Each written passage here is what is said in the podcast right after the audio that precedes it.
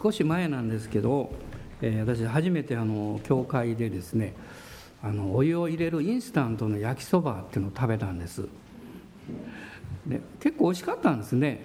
ですっとそれが心残ってまして、えー、今週あの出かけている時にですねお昼がたまたまあ自分で食べる時間がありましてもうレストランに行くのはもう面倒くさいのでねコンビニに行ったんですけどでおにぎりでも買おうかなと思ったらなんとその焼きそばが置いてましてですねあこれにしようあのよかった思い出がブーッとこうやってきたんですね。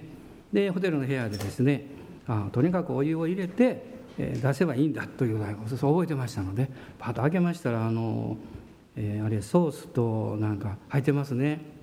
でそれをこう入れましてですね。でお湯を入れてですね。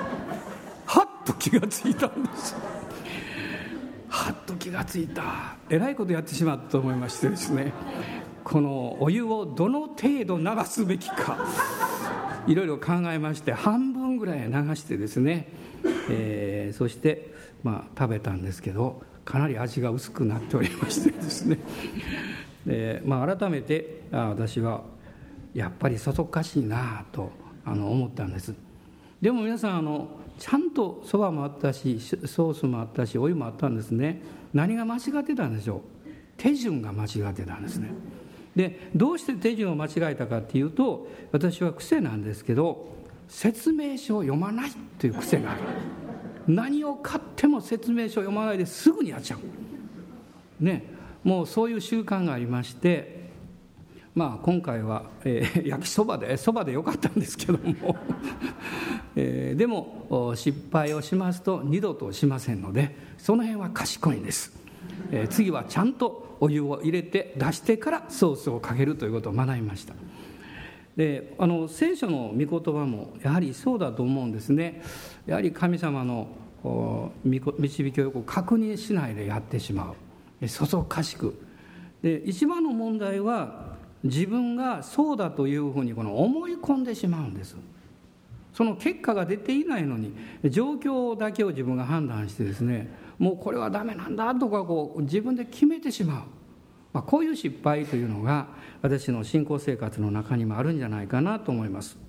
で今日は、えー、結構長いんですけれどもその箇所を皆さんで読んでいただきたいと思うんです。で列王記第一の19章です。列王記第一の19章。これはあのエリアの物語なんですけどご一緒に読んでいただけますでしょうか。全部読みます。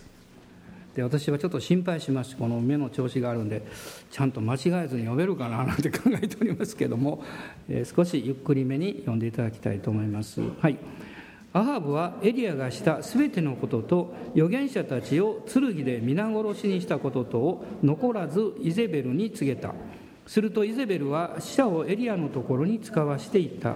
もしも私が明日の今頃までにあなたの命をあの人たちの一人の命のようにしなかったなら神々がこの私を幾重にも罰せられるように。彼は恐れて立ち自分の命を救うため立ち去った。ユダのベールシェバに来た時若い者をそこに残し自分は荒野へ一日の道のりを入った入っていった。彼はエニシダの木の陰に座り自分の死を願っていった。主よもう十分です。私の命を取ってください。私は先祖たちに勝っていませんから。彼がエニシダの木の下で横になって眠っていると一人の見つかいが彼に触って起きて食べなさいと言った。彼は見た。すると彼の頭のところに焼け石で焼いたパン菓子一つと水の入った壺があった。彼はそれを食べそして飲んでまた横になった。それから主の使いがもう一度戻ってきて彼に触り起きて食べなさい。旅はまだ遠いのだからと言った。そこで彼は起きて食べそして飲みこの食べ物に力を得て40日40夜歩いて神の山ホレブに着いた。彼はそこにある洞穴に入りそこで一夜を過ごした。すると彼への主の言葉があった。主はエリアよここで何をしているのかと仰せられた。エリアは答えた。私は万軍の神主に熱心に仕えました。しかしイスラエルの人々はあなたの契約を捨てあなたの祭壇を壊しあなたの預言者たちを剣で殺しました。ただ私だけが残りましたが彼らは私の命を取ろうと狙っています。主は仰せられた。外に出て山の上で主の前に立て。するとその時主が通り過ぎられ主の前で激しい大風が山々を裂き岩々を砕いた。しかし風の中に主はおられなかった。風の後に地震が起こったが地震の中にも主はおられなかった。地震の後に火があったが火の中にも主はおられなかった。火の後にかすかな細い声があった。エリアはこれを聞くとすぐに街灯で顔を覆い外に出てホラー穴の入り口に立った。すると声が聞こえてこう言った。エリアよここで何をしているのか。エリアは答えた。私は万軍の神主に熱心に仕えました。しかしイスラエルの人々はあなたの契約を捨てあなたの祭壇を壊しあなたの預言者たちを剣で殺しました。ただ私だけが残りましたが彼らは私の命を取ろうと狙っています。主は彼に仰せられた。さあダマスコの荒野へ帰って行け。そこに行きハザエルに油を注いでアラムの王とせよ。またニムシの子エフに油を注いでイスラエルの王とせよ。またアベルメルラの出のシャバテの子、エリシャに油を注いであなたに代わる預言者をとせよ。ハザエルの剣を逃れる者をエフが殺しエフの剣を逃れる者をエリシャが殺す。しかし私はイスラエルの中に7000人を残しておく。これらの者は皆バールに膝をかがめずバールに口づけしなかったものである。エリアはそこを立っていってシャーテの子エリシャを見つけた。エリシャは12区引きの牛を先に立てその12番目の区引きのそばで耕していた。エリアが彼のところを通り過ぎて自分の街灯を彼にかけたのでエリシャは牛を放っておいてエリアの後を追いかけて行っていった。私の父と母とに口づけさせてください。それからあなたに従っていきますから。エリシャはエリアを彼に言った。行ってきなさい。私があなたに何をしたというのか。エリシャは引き返してきてくびきの牛を取りそれを殺し牛の養具でその肉を調理し家族の者たちに与えてそれを食べさせた。それから彼は立ってエリアについていって彼に仕えた。ありがとうございます。長いところですね。あの実は私があの初めてですね教会の日曜日の礼拝に行った日です。1965年の10月なんですがその最初の礼拝メッセージがこの箇所だったんです。である先生がえその教会から別のところにえ、まあ、移動なさるえその直前のメッセージでした。で私はそのメッセージの中でその中心はですねえこの12節の「かすかな細い声」という、まあ、そういう内容のメッセージだったんです。まだ救われて1ヶ月も経っていなかった時です。ですからあまり意味がよく分からなかったんです。しかし一つのことが分かりました。それは神様は人格的な方なんだなということを分かったんです。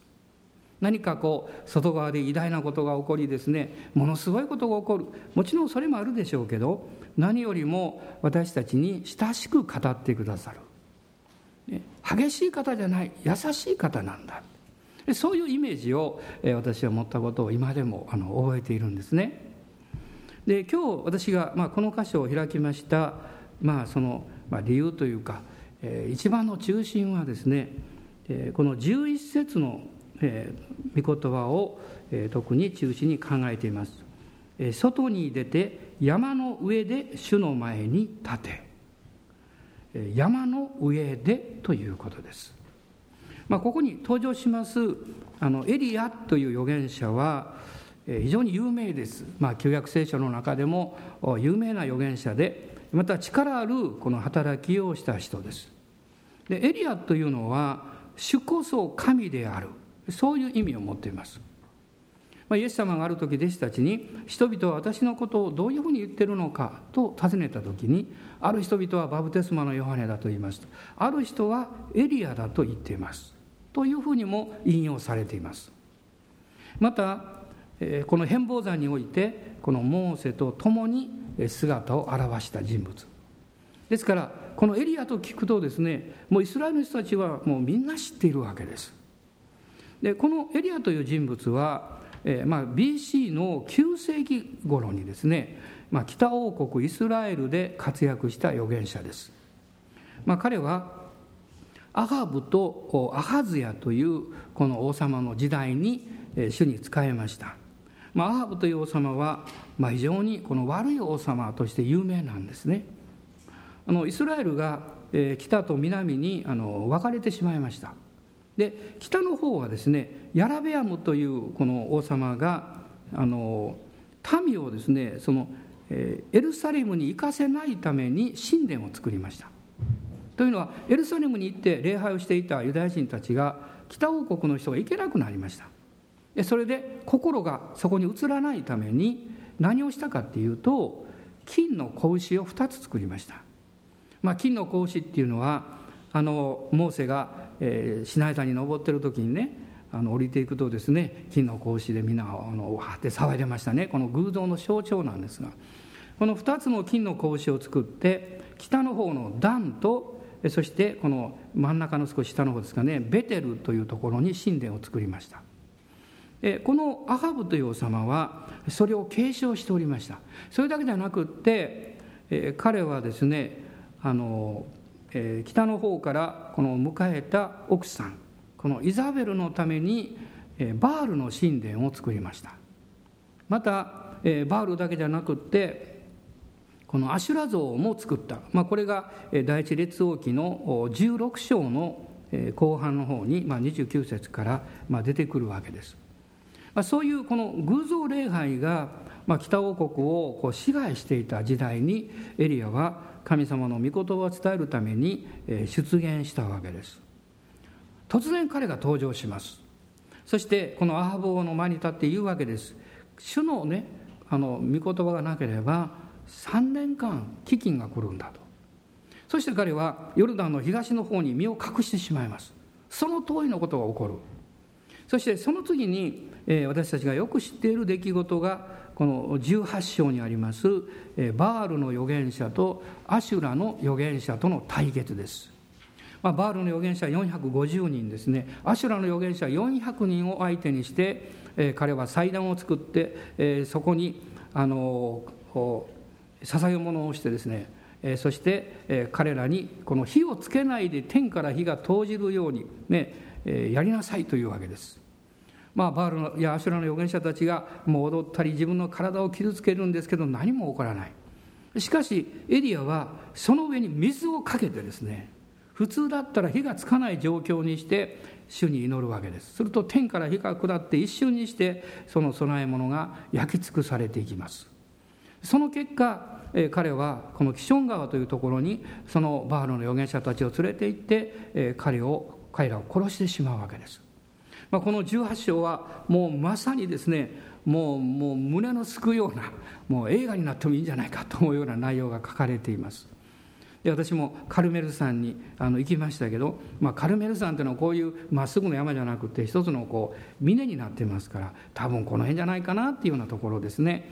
えしかしそこそこにはあのエリアの像なんかも下の方にありましてですね、まあ、とにかくこの地域でそういうことが起こったんだなということをあの振り返ることができました。でその後この19章です。突然ここにはですねもう18章とは考えられないような正反対のエリアの姿が出てきます。しかし皆さんこの18章の勇敢なエリアの姿も19章の逃げていく弱いエリアも同じ人間だということです。一人の同じ人間の中にそのようなものすごい強い面とものすごい弱い面と両方持っている、まあ、今日はこの19章全体を読みましたけどもこれが一体どういうことなのかということを皆さんと一緒に考えたいなというふうに思ったわけです。まあ、この19章の最初にイゼベルが死者をエリアに使わすわけです。もしも私が明日の今頃までにあなたの命をあの人たちの一人の命のようにしなかったのなら神々がこの私を幾重にも罰せられるように。エリアはこの言葉を聞いた時に非常に恐れたわけです。でもこの18章の出来事を考えるとですねまず彼女の言ったことを恐れる必要はなかったはずです。彼女が言った神々は偽りの神々であってそしてすでに誠の神様によって敗北していることが証しされているわけです。皆さんここにですね人間というのは、まあ、事実がどうであれその人の言葉というものにものすごく振り回されるものだということが分かります。例えばあなたが一生懸命仕事をしたとします。そしてああよくできたなと思った時に誰か仲間がやってきて「なんだその仕事は」と言われるとですねその一瞬であなたの確信がぐらぐらしてしまいます、ね、あるいは何か嬉しいものを手に入れてニコニコしてる時に誰か友達が一言「そんなつまんないよね」って言われたらそれで傷ついてしまいます。事実はそうではないのに言葉によって人というものは非常に動かされていくわけです。ですから私たちは神様のこの天地が滅びても決して滅びることのない神の言葉によって自分の人生というものを築き上げていかなきゃいけないわけです。神様の言葉には力があります。イエス様おっしゃいました。あなた方は真理を知り真理はあなた方を自由にしますと言ってます。真理とは何でしょう？イエス・キリストです。私は真理であるとおっしゃいました。そしてイエス様が語る言葉は真理の言葉です。何ならば言葉と人格には何の違いもないからです、まあ、人間が罪の結果陥ってしまった最大の悲劇その一つは言葉と実質が違ってしまうということです。それは罪の結果ですね。しかし神様は言葉と人格に何の違いもない。イエス様おっしゃいました。光は光であるとおっしゃいました。ですからこの神の言葉を私たちが信仰によって受け止めていくときに文字通りですね私たちは自由を得ます。そして勝利を得るわけです。でこのエリアのこの19章のこの行動を見ていろんなことをまあ考えるんですね。例えばどんな勇敢な人にも恐れはやってくるんだ、ね、どんなにこう強そうに見えてもやっぱり人は恐れに、影響を受け恐れが来ると人は恐れに支配されてそして絶望的になったり不安になったりする、まあ、あるいはこういうことも考えることできます。神様との恵みと油注ぎがなければ預言者も脆い人普通の人だということです。普通の人です。彼はこの3節を見ますと神様の恵みの守りと油注ぎから抜け出てしまいました。この3節を見てください。彼は恐れて立ち自分の命を救うため立ち上がった。自分を守ろうとしました。その結果神様に守っていただくことから外れてしまったわけです。まあヨセフの、え、この50章の創世記の私はよくメッセージしますけどもその、えー、39章の中で、えー、主がヨセフと共におられた、ね。まあ、二度とも出てくるんですね。でも私はこういうふうに解釈しました。ヨセフも主から離れなかった。辛い時に苦しいことがある時厳しい時にもうダメかなと思った時にこここういう状況でイエス様だけに頼っていていいのかなという誘惑がやってきます。あるいはそういう声が聞こえてくるかも分かりません。それでもあなたは主から離れないで主と共にいるでしょうか。ここが鍵だと思います。こんなに偉大な預言者エリアも困難が来た時に恐れの言葉をかけられた時に自分の命を救おうとしたんです。その結果恐れて立ち去った。まあ、実はこの19章には「立つ」という言葉が4回出てくるんですけどその第一の言葉がここにあるんですね。恐れで立ち去ったということです。あなたがキリストにあるキリストに根ざしているそのところからですね敵は動かそうとします。神様の守りの陣地からあなたを追い出そうとします。それをするのに敵は恐れというものを非常に巧みに用いるわけです。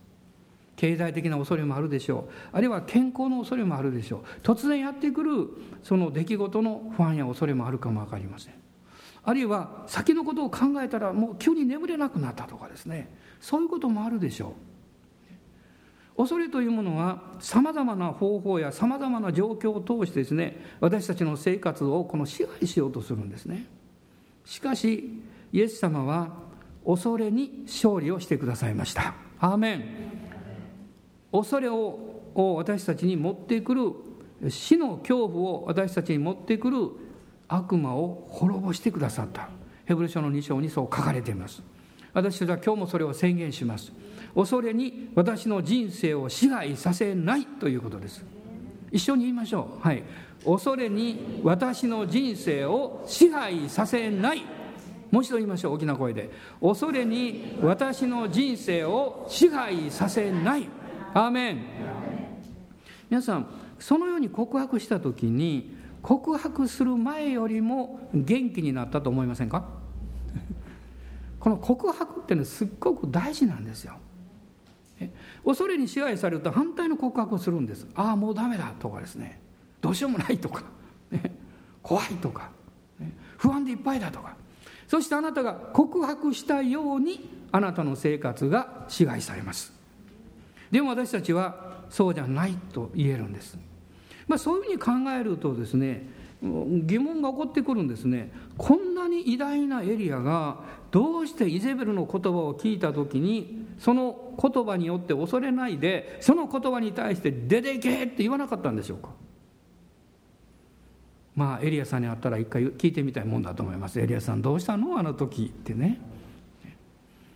でも一つ言えることがあります。まあそれはこの最後の方に書かれているんですけども神様がある特別な使命や導きをあなたに導こうとする時。いわゆるあなたが、え、自分の道、まあ、与えられた道ですよ。主に従って歩んでる。でも神様はその方向からあなたを変えようとする時。時々ですね私たちは主の守りの見てから落とされたんじゃないかなという経験をします。そのことによって実は神様は私たちに徹底的に弱さを見せつけられます。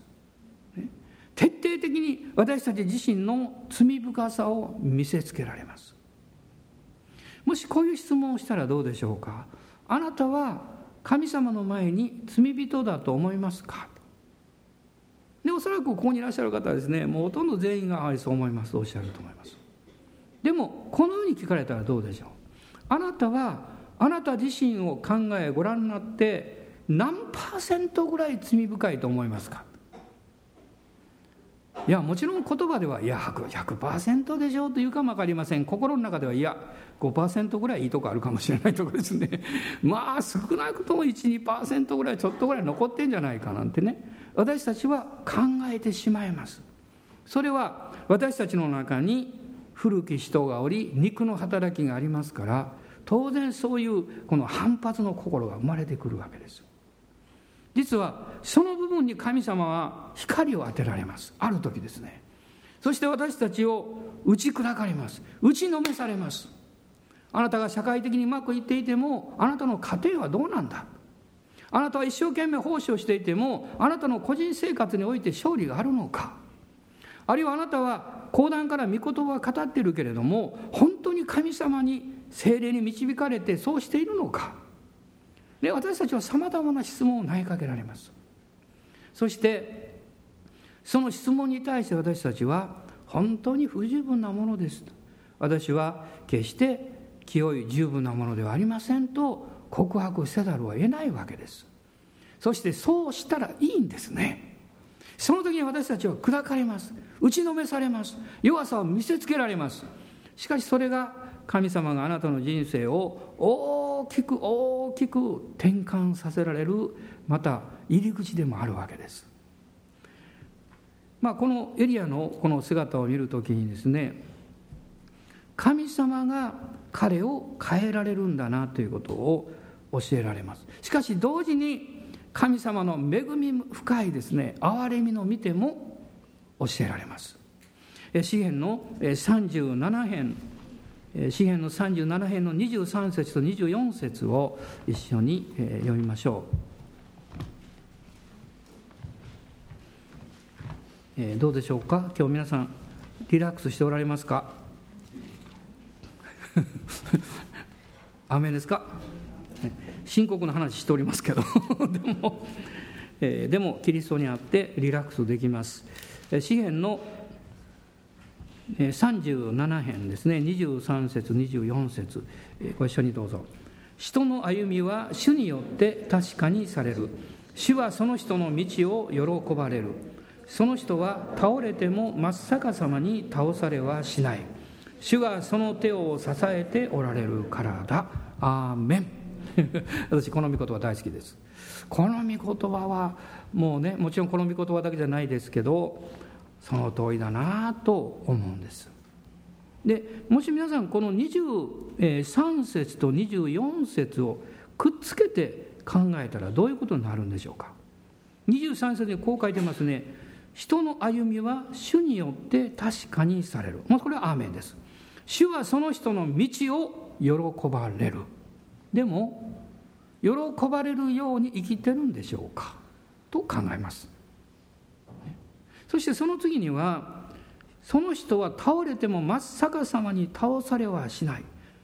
ということはですね主があなたや私の道をご覧になって私はあなたの人生を喜ぶとおっしゃっているその言葉その事実の中にはそうでない私がいるということです。もう倒れてしまうような私がいるということ。でも主はおっしゃるんです。私はあなたの道を喜ぶ。アメン。私はイエス様の十字架の血潮を通してでなければあなたを見ない。イエス様のあの払ってくださった代価を通してでなければあなたの人生を見ない。ないならば私があなたをそのまま見るとあなたは裁かれてしまう。滅んでしまうからだとおっしゃるわけです。なんとここに憐れみ深い主のご配慮があることでしょうか。えもう一度この列王記に戻りたいんですがまず最初のこの「立つ」という言葉、まあ、これが19章の3節にあったんですけど彼は自分を救うために逃げていきます。そして実は3つの場所に次々と移動していきます、ね、最初のところはベールシェバというところです。でもこのベールシェバっていうのはですねかなり南の方にあるんですねイスラエルの。彼がいたのはカルメル山とその麓にあるこの草原の場所です。そこから南の方まで彼はずっと逃げていくわけです。まあそれは彼がですね、えーまあ、イゼベルの何というか支配から逃れようとした。まあこのベールシャバは南王国の方の領域になるからです、ね、北王国から逃げてきたわけです。しかしそれでも彼は安心できなかった。そこまでは若者を連れて逃げてきたんです。で若者を置きまして4節を見るとまた荒野へ一日の道のりを入っていった。そして自分の死を願ったというふうに書かれています。ベルシェはある意味で彼が人間的に少しまあ安らぎを得るような少し安心感を得れるような場所だったんだと思います。でも皆さんどんなに遠くに逃げても恐れからは自由になれないんだということを教えられるんです。距離では距離の問題じゃないんです、ね、あるいは何かやってることを変えればそうなるか。そうならないです。彼はそのことを経験したんでしょう。また荒野に入ってきます。荒野は試みを受ける場所です。試練の場所です。しかし荒野というのは実は御言葉に出会っていく場所でもあるんです。御言葉をこの本気で考えていく場所でもあるんです。この周りにある居心地の良さとか環境の良さとかそういうものが全部奪われてしまいます。ただ神様の前にまっすぐに向き合わなきゃいけない場所です。その時に彼は自分の深い罪深さに目覚めます。そして彼は言うんですね。この4節の後半に書いてました「主よもう十分です。私の命を取ってください。私は先祖たちに勝っていませんから」そして、えー、エニシダの木の下に横になって眠っているとと書いてます。まあ、ここを見るとねやっぱ思うんです。やっぱりエリアは人間的に見て大胆な人だなと思います。普通悩んでると寝れないものなんですね。でもそんなに逃げていきながらですね横になると眠るんですね。私はもっとすごいですよ。座りながら寝てますから。しょっちゅう座りながら寝てます。ソファーで。あるいは新幹線の席で座りながら寝てしまいます。はっと目を覚ました時が一番怖い。どこにいるか一瞬分かんない。どうしようと思うことがあります。ですから最近はあの新大阪が終着点でないのに乗りますと必ずアラームを設定してそして iPhone にアラームを設定してこのイヤホンをつけて眠ることにしています。ねこれ乗り越したら大変ですからね。でもエリアはですね本当に私のような状態じゃないですよ。もっとひどい状態です。彼は横になって眠ってしまった。すると主の使いが来て彼を起こしてですねパンと水を食べるように飲むように勇気を得ます。力を得ます。そしてまた寝ます。そしてまた起こして食べるように。そしてなんとそれから40日40夜8節を見ますと40日40夜歩いて神の山ホレブに着いたと書いてます。ものすごい力パワーですね。まあ今朝もちょっと話を誰かとしていたと思いますけどね、まあ、最近私荷物を持ってあの駅上り下りしょっちゅうしますからね出かけますからね。自分で意識的にですね手すりに沿って歩くようにしてるんです。初め嫌だったんです。プライドが許さなかったんですけど。でもこれ階段の途中で転んだりしたら大変ですからね。手すりの横におるといざというパッとつかめますからね。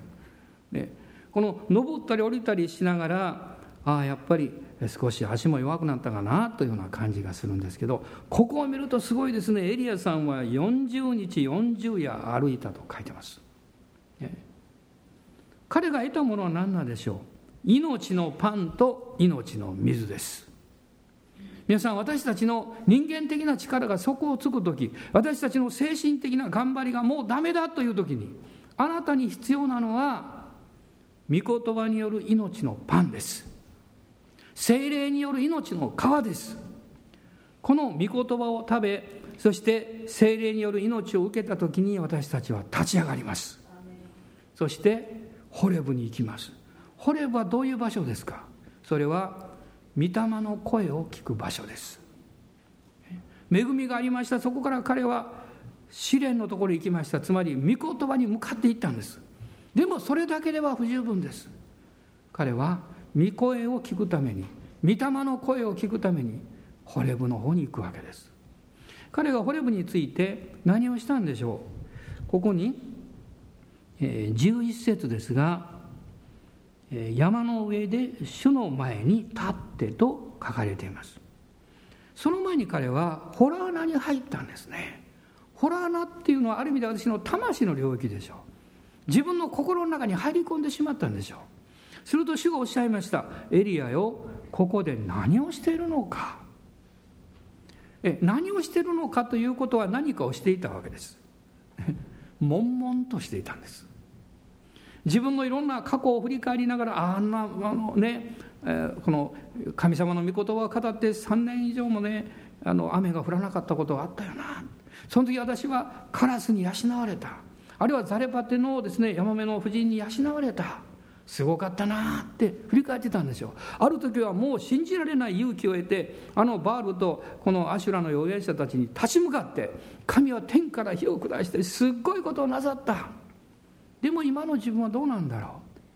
全てを失ってイゼベルの言葉その言葉に恐れてもう北の端から南の端しかもホレブというのはもっともっと下ですからそこまで逃げなきゃいけない。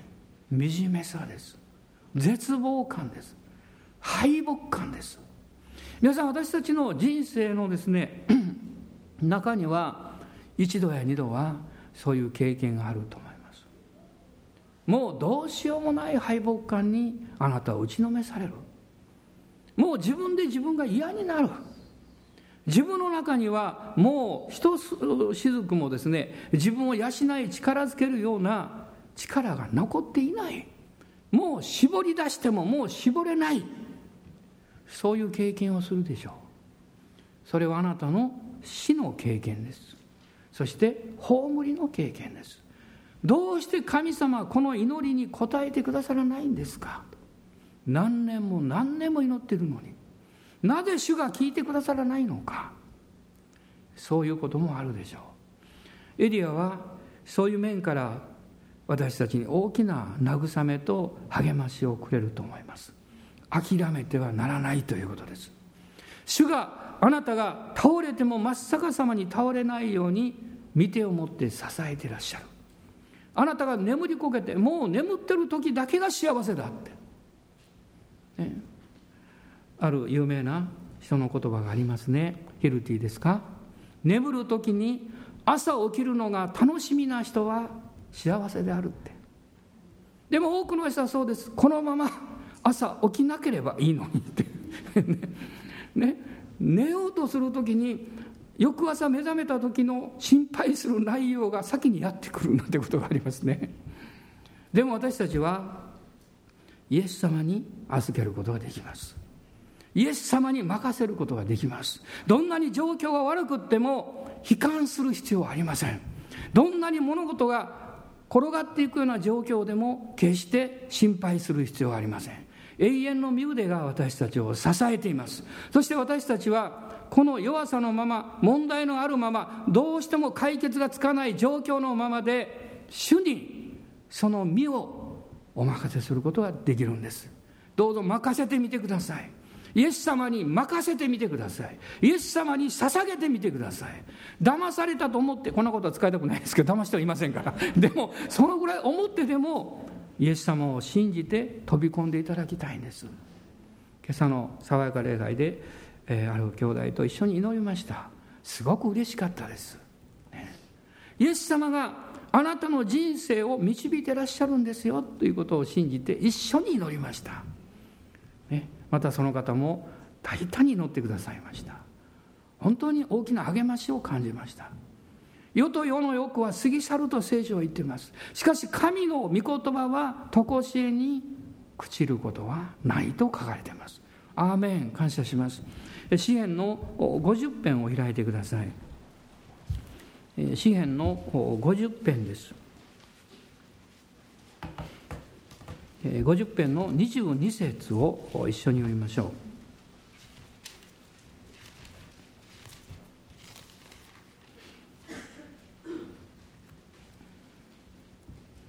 50編の22節。どうぞ。神を忘れる者よさあこのことをよくわきまえよ。さもないと私はお前を引き裂き救い出す者もいなくなろう。神を忘れる者よ。警告がここに与えられています。しかし私たちは忘れるものではありません。この50編の15節を実行する人です。一緒にどうぞ。苦難の日には私を呼び求めよう。私はあなたを助け出そう。あなたは私を崇めよう。アーメン。ハレルヤ。感謝します。苦難の日に私を呼び求めよう。どんな苦しい時でもどんな危機の状況でもあなたは上を見上げることができます。四面楚歌といってもうみんなこの周りに道が開かれない。でも私たちは上を見上げることできます。そして「主よ」と祈るんです。私を呼び求めよう。決して諦めるな。と私を呼び求めることについて決して諦めるな。と理解ではありません。あなたの気持ちではありません。状況がどう変わっていくかという予想ではありません。今の現実の中でご真実な主を信頼することです。主はエリアに言いました。エリアよあなたはここで何をしているのか。いつまで穴の中におるのか。いつまであなたの思いの中に閉じこもっているのか。いつまであなたの考えの中をうろうろうろうろしているのか。そこから出てきなさいと言いました。そしてエリアは勇気を出して出ていきます。この11節にありました。外に出てです。あなたの考えの外に出るんです。あなたの気持ちの外に出るんです。あなたの予想の外に出るんです。外には何があるんですか？主の山です。山の上に立つんです。御言葉の上に立つんです。イエス様にしっかりつながるんです。その時に主はご自分の力を見せてくださいます。信じる者と共に働く偉大な力神の力を知ることができますようにとパウロは祈りました。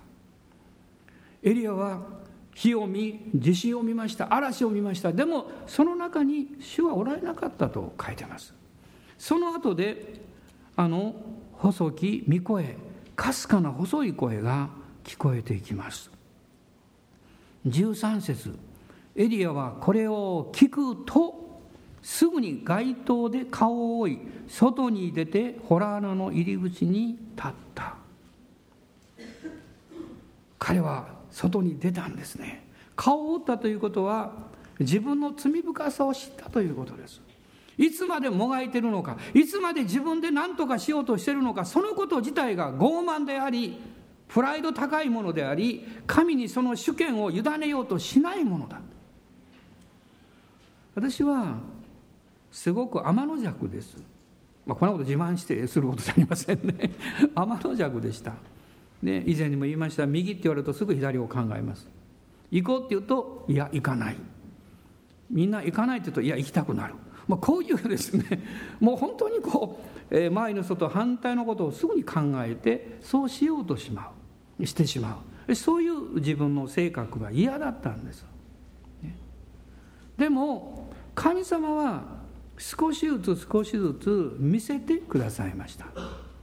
なぜそうなのかということを知るようになりました。そして私が自分の在り方を変えることができた一番最初の実行したことは何だと思いますか？18年間食べたことがなく大嫌いだったらっきょうを食べたということです。私はらっきょうがもう憎しみさえ覚えてました。あの匂いがですねそしてあの姿を見ると腹立たしくなるんです何か。何か分かりません。そういうものをねこれ極端に聞こえるかも分かりませんが本当に嫌いだったんです。でもクリスチャンになった時にそのことを示されました。神様ってものすごく実際的な方ですよね。で私は考えました。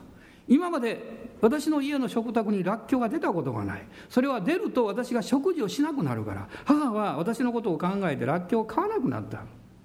カレーライスの日でもらっきょうはなかったんです。ね、で私はその時思いました。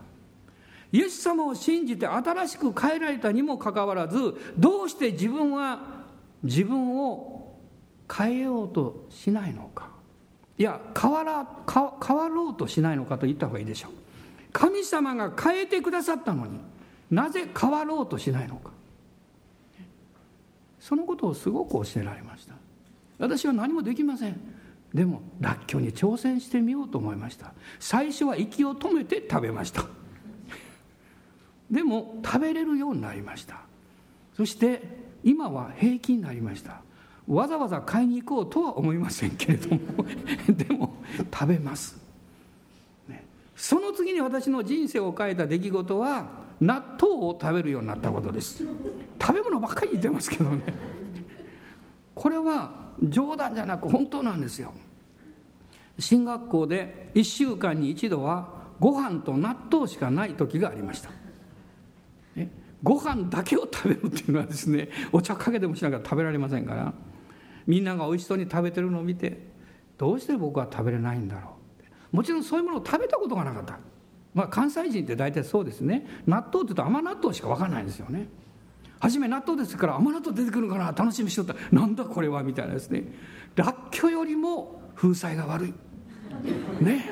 なんかこうネバネバして、まあ、今はあまり匂いがないのもありますけどもう匂いもきついしですね。こんな食べるの？と思いました、その時に思い出したんです。昔よく読んでいた漫画。そのもうその時代劇の漫画よく読んでましたけど子供が納豆とかでこう売りに行ってる絵がありました。いつも何かあの麦わらなんかあのそういうものをこう巻いたこういうのがありました。私はその中身はみんな甘納豆だと思ってたんですよ。いやこれだったのかなと思ってですね。そしてある時決心をしまして尺ですからみんなおいしいの食べてるのですね。2つ3粒から食べる訓練を始めました。パパッと口の中入れてですね。そのうちに平気になりました。そのうちにお結構おいしいじゃんこれと思うようになりました。今は出されると食べます。出されると食べます、ね、嫌なことは別にありません。なぜこんな話をするかっていうと私たちの持っているそのえっ、ー、と何て言うんですか好みとかえそういうものというのは私たちの考え方にものすごい影響を与えてるんです。ね、例えばあなたがですね何かすごく嫌いなものがあってその嫌いなものが大好きだっていう人がいるとその人あんまり好きになれないです。そうでしょ？なぜあの人嫌いなの？いや私の嫌いなものが好きだから。みたいなですね。ね。それが人間関係だと余計そうでしょ？あなたが苦手な人をその人が大好きだと。私はその人と友達になりにくいんです。だからそれを打ち破っていくんですよ。打ち破っていくんですよ。私たちがそのように変わることができるんです。なぜならイエス様があなたを変えてくださったからです。今日のメッセージ分かりやすいでしょ？いつもなんか難しい話ばっかりしてますからね。たまには分かりやすい話をしようかなと思って。ね、イエス様を信じるともうすでにあなたは新しく作り変えられているんですよ。皆さんエリアが逃げていた時もエリアがこのホラーの中に入っていた時も神様の恵みと真実は変わらなかったんです。神様の恵みは同じだったんです。しかし彼が逃げてる間彼がホラーの中にいる間はそれを体験することができなかったんです。体験してほしいんです。どうぞ勇気を持って私はイエス・キリストを信じると決断してください。信じておられるんであれば信じていますと祈ってください。その時のあなたは洞穴から出て入り口に立つことができるんです。そしてこの細き御声を聞くんです。彼は立ちました。そしてこの19章の19節なんですがエリアはそこを立って行ってと書かれます。つまりこれは彼がその洞穴から出てきた時に神様はエリアに次の使命を与えられたんです。ハザエルに油を注いでアラムの王とせよ。またエリシャに油を注いで預言者としてあなたの後継者として立てよう。神様はこの新しい使命をエリアに託すために彼が今までやってきた経験の上ではなくって彼の慣れではなくって彼の平凡な生活ではなくってもう一度彼をもう絶望の淵まで追い込めるほどですね彼を何というか見放すような状況お許しになることによって彼は初めの愛に変えるんです。もし私がですね神様からの恵みを受けたとしてまた恵みを受けますと何か愛にそれを受け取ってしまいます。私が神様にこういうふうに仕えてきたので主がこの恵みをくださったのかななんて傲慢なことを考えてしまいます。それは愚かなことです。あなたが神様からどんな恵みも祝福を受けるにしてもそれはただ100%憐れみによります。恵みによります。そのことをの原点にエリアを神様は返しなさいました。彼は全てを失いました。主のために仕えたという誇りさえも失いました。そして自分の罪深い姿を見せられた時にその中で憐れみ深い神様の恵みの御声を聞きます。この主のおかすかな細い声というのは決して彼を責めるものではないんですね。エリアをこエリアをここで何をしてるのかとおっしゃっていますがその内容は彼に新しい仕事新しい使命彼しかできないことを委ねていらっしゃるんです。皆さんもしあなたがですねどうして私だけこんな目に遭わなきゃいけないんだろうとかどうして私がこれをしなきゃいけないんだろうと考えたとすればあなたは勘違いしてます。あなたはあなたがすべきことあなたが、え、経験している状況みんな同じようになってほしいんですか？あるいはあなたも同じでいたいんですか？私はそうではありません。神様は私にしかできない使命を私に委ねてくださる。私しか経験できない道を私に許される。だから他の人とは違う経験をするんです。それが良くても悪くても問題はないんです。イザヤ書の2章を開いてください。イザヤ書の2章です。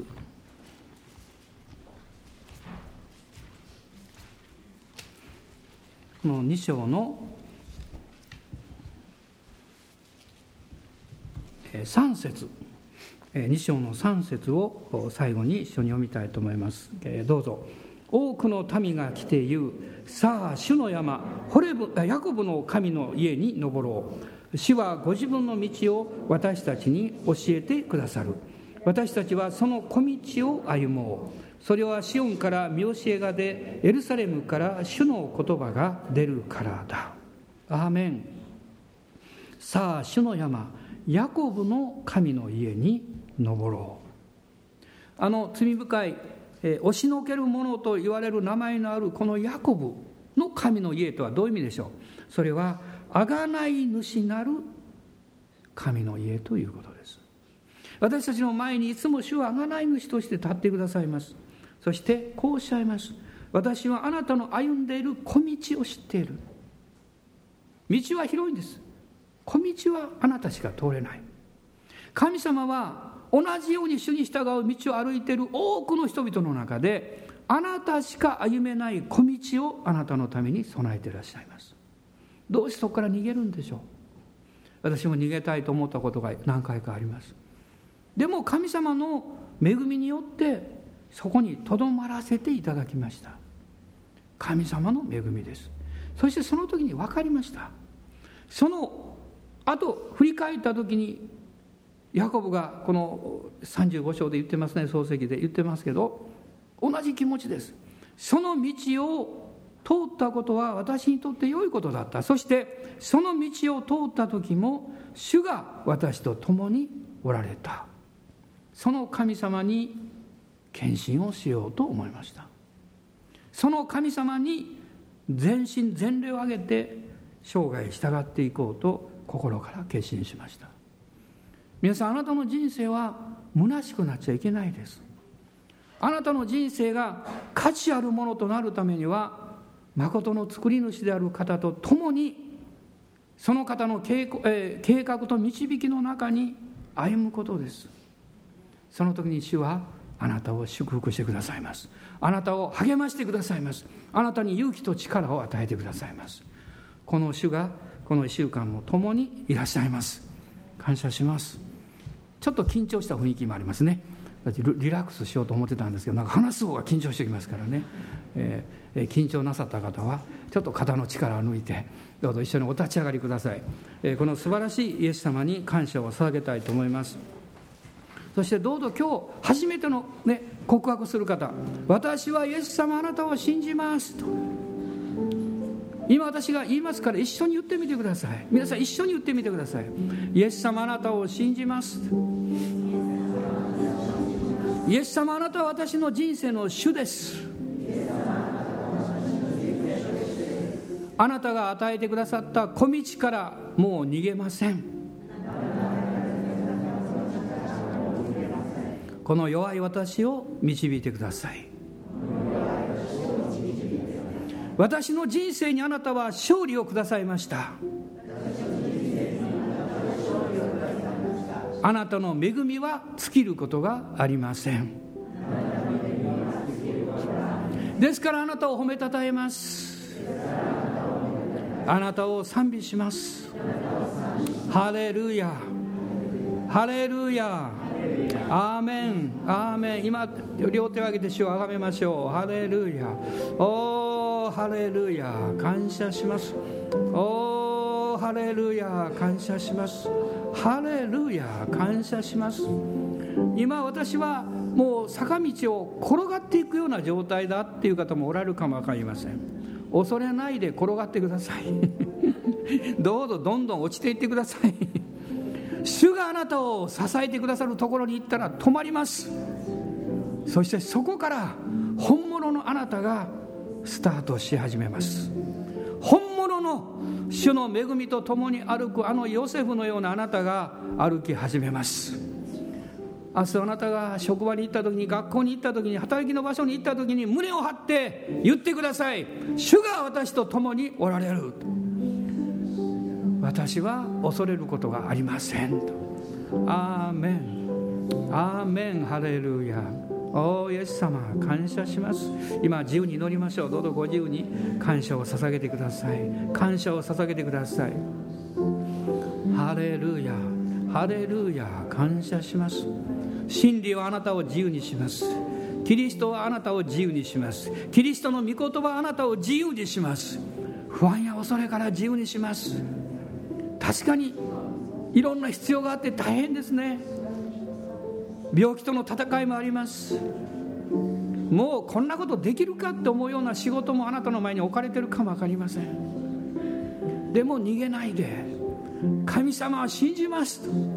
あなたが共におられるから私は逃げません私は逃げません私は主を愛し家族を愛します。兄弟姉妹を愛します心を尽くして愛しますと。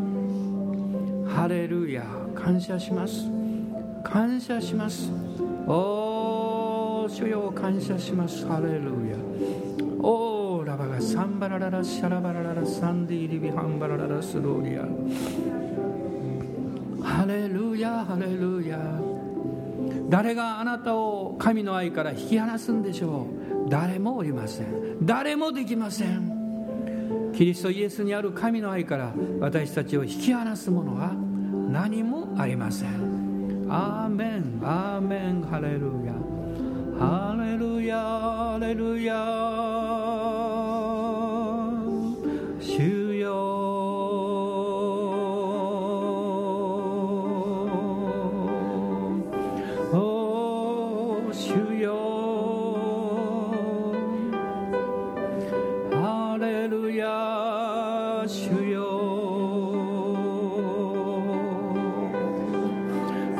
新しい週も主よ私のこの拙い歩みを弱い歩みをこの失敗だらけの歩みをあなたの御手に委ねます。おーらかサンバラララシャラバラララサンダラララスローリアどうぞ主よあなたから力を元気をください。そして周りの人々を幸せにできる人生を与えてください。おおハレルヤ。わがままなことを許してください。自己中心な自分を許してください。この罪はあなたにしか許されません。主よ許してください。おーハンダララスカラララサンダラララスローリア。聖霊様あなたを歓迎します。聖霊様あなたを歓迎します。おーハレルヤ。ハレルヤ。おーリハンダララスカラバラララシャンバラララサーララスローリア。どうぞ今日あなたの腹の底から祈ってみませんでしょうか。あなたのお腹の底からのその祈りを出してみてください。オーラハンダララスローリアどうぞ恐れないであなたの弱さを告白してください。あなたの不十分さを告白してください。あなたを責める者は誰もおりません。おーハレルヤ。オーラがハンダララサラララスローリアアーメン。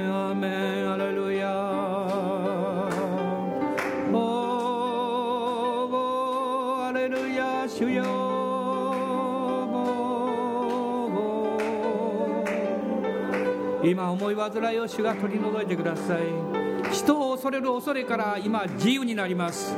アーメンアーメン私はキリストにあって強いものだと告白します。アーメンハレルヤーハンダララサラバラララサンダララエリミアンバラララスロー悪しき者よ悪しき力よ出て行きなさい暗闇の力よ出て行きなさいおーハレルヤおーハレルヤ主の真実の愛が満ちてくださいますアーメンアーメン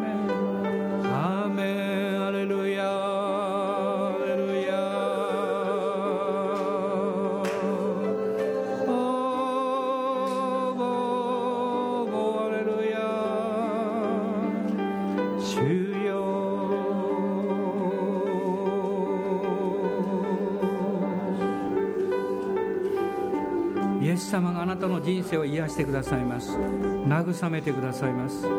勇気を与えてくださいます。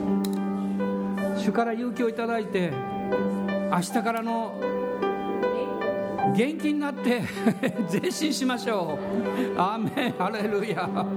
ハレルヤ。アーメン。アーメン。ハレルヤ。アーメン。ハレルヤ。えー今皆さんと一緒に「えー静まって知れ」という賛美を一緒にしたいと思いました、えーこの曲をあの私選んだんです。一緒に賛美してください。とても素晴らしい賛美ですね、えー主の三翼の、えー影に、え隠しという賛美ですが一緒に賛美しましょう。